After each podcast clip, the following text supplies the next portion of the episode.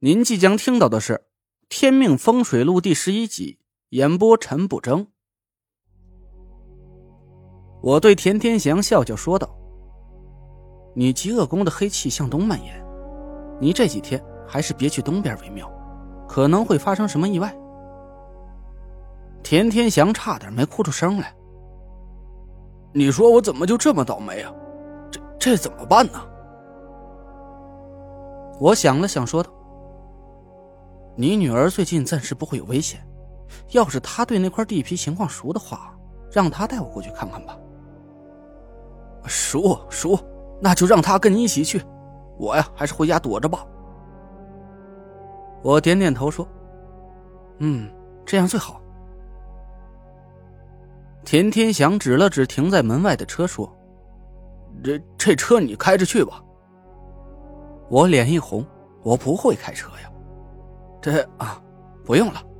对了，师傅以前是不是给过慧文一块玉佩啊？他带着了吗？呃呃，带带着呢。我沉了脸，田天祥支吾了几声。哎呀，你婶子那人吧，矫情。他说那块玉佩太土了，就……我冷声道。你告诉慧文带上凤佩，直接去那块地皮等着我就行，我能找到他。还有，从今天开始，他最好不要把那块凤佩摘下来，不然出了什么事儿，我也救不了他。田天祥赶紧点头答应，他给田慧文打完电话，把定位发在我手机上，开着车一溜烟不见了。我闭上眼睛感应了一下，过了没多一会儿。一股淡淡的暖意从田家别墅离开，我打了车，同时感应到那股气息也一直往东郊方向移动。这个时间，京城还没开始堵车，一个小时左右就赶到了东郊。我下了车，感应到那股气息也停在不远的地方，我顺着气息走了过去，老远就看见一辆火红色的小跑车，一个女孩站在车旁边。正背对着我打电话。女孩高挑身材，一束马尾扎在脑后。我看着她的背影，心里暗自嘀咕：这个女孩好像有点熟悉。好的，爸，我知道了，挂了啊。女孩挂了电话，转过身来，她胸前戴着一块玉佩，和我的黄佩几乎是一模一样，只是我的玉佩黄面是向右边。无冠两尾，而他戴的那块玉佩，凤头向左，三条尾巴，头顶一个漂亮的大冠子。他看了我一眼，有点诧异：“哎，是你？我们见过。”我也认出了那个女孩，这不就是我在商场里见过那个女孩吗？就是潘浩说那个他的妞啊。我看着女孩说道。你是田慧文？他朝我一笑，洁白的牙齿晃到了我的眼。是我，你是陈师傅是吧？哎，我想想对了，嗯，青乌陈累赘。他笑了起来，我呆呆的看了他半天。嗯，走吧。田慧文带路，我忍不住又多看了他几眼。上次在商场里见到田慧文，她的印堂处是青黑一片，煞气冲天。不知道是不是带上了凤佩压住了煞气，她今天眉心里的黑气消散了很多，白嫩的脸蛋上透着红润，水灵灵的。我悄悄的咽了一口口水，她真好看。我有点得意，潘浩那个臭不要脸的，这竟然说田慧文是他的妞，没想到。她却是我的未婚妻。下次再见到潘浩啊，我一定要搂着田慧文的肩膀，用纯正的京话告诉他：“你丫听好了，这是大爷我的妞，你再敢看他一眼，爷就把你眼珠子抠出来当炮踩。”田慧文叹了口气说道：“哎，情况你都知道了吧？”这个项目是我爸好不容易争取来的，贷了很多的款，这要是开发不下去的话，我们家就……田慧文的脸色有点暗淡。我问他：“这具体出了什么怪事啊？”田慧文指向工地的方向，我顺着他的手指看去，那里挖出了一个土坑，旁边停着一辆挖掘机，这铲斗上映出一片扎眼的红色。才挖了不到三米，突然就挖出了血来，吓得工人赶紧停了下来。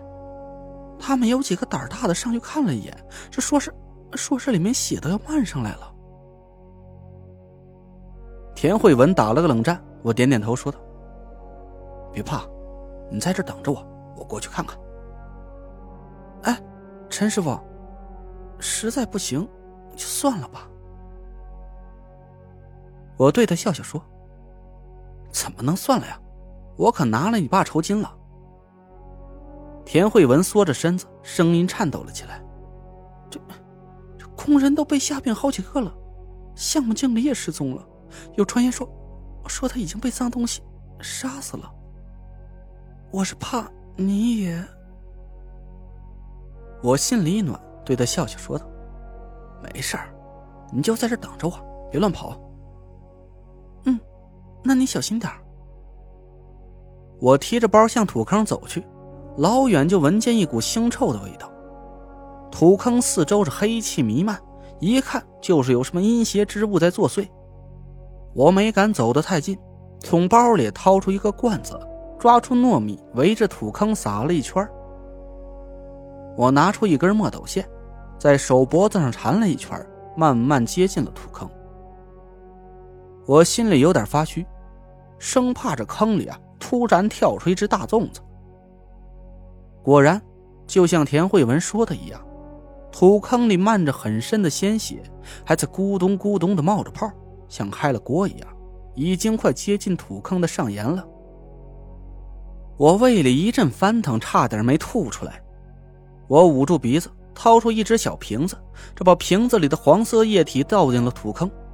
这是一瓶牛尿，里面还掺了一滴羊血、一钱香灰和一钱符纸烧成的灰。没过多一会儿，土坑里的血平静了下来，不再翻涌，慢慢渗进了地下，露出了坑底。我探头看了看。坑底的鲜血已经完全不见了，只留下几道殷红的痕迹，组成了一个奇怪的图案，在太阳下反射出诡异的颜色。那图案是两个等边三角形，一个正的，一个反的，交错在一起。我仔细看了一下，组成图案的血颜色是有深有浅，这其中颜色最深的两个角，一个指向了东南对位，一个指向了。正西坎位，我掏出黄铜罗盘打了一下方位，心里大致有了数。六合煞，以水冲火，阵眼在正南，阵物在东北。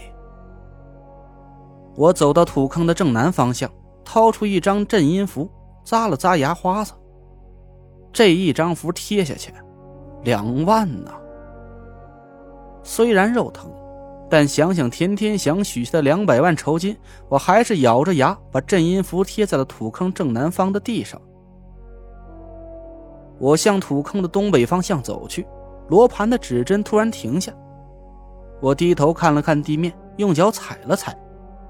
田慧文跑到我面前，一脸的紧张：“陈师傅怎么样了？”“没事找到证物了，把它挖出来，这个煞局啊就算破了。”田慧文拍了拍巴掌，说道：“太好了，你可真有本事。那现在挖吗？”我抬头看了看太阳，说道：“不急，十一点十五分开始挖。那个时候啊，阳气鼎盛，镇物里的邪气翻不起风浪来。”得，听您的。田慧文顿时轻松了起来。我皱了皱眉头：“这个煞局显然不是野生的。”肯定有人在背后啊，是对你爸下手。你知不知道你爸公司最大的竞争对手是谁？那就有可能是设下这个煞局的人。田慧文有点不太相信的说道：“不能吧？孙叔叔和我爸虽然是竞争对手，但也是很多年的朋友了，他怎么会对我爸下手？孙叔叔，田慧文点点头说道：“嗯，大盛地产的老板，孙侯。”您刚刚听到的是《天命风水录》，我是主播陈不争。订阅专辑不迷路，麻烦您哎，再给我个关注。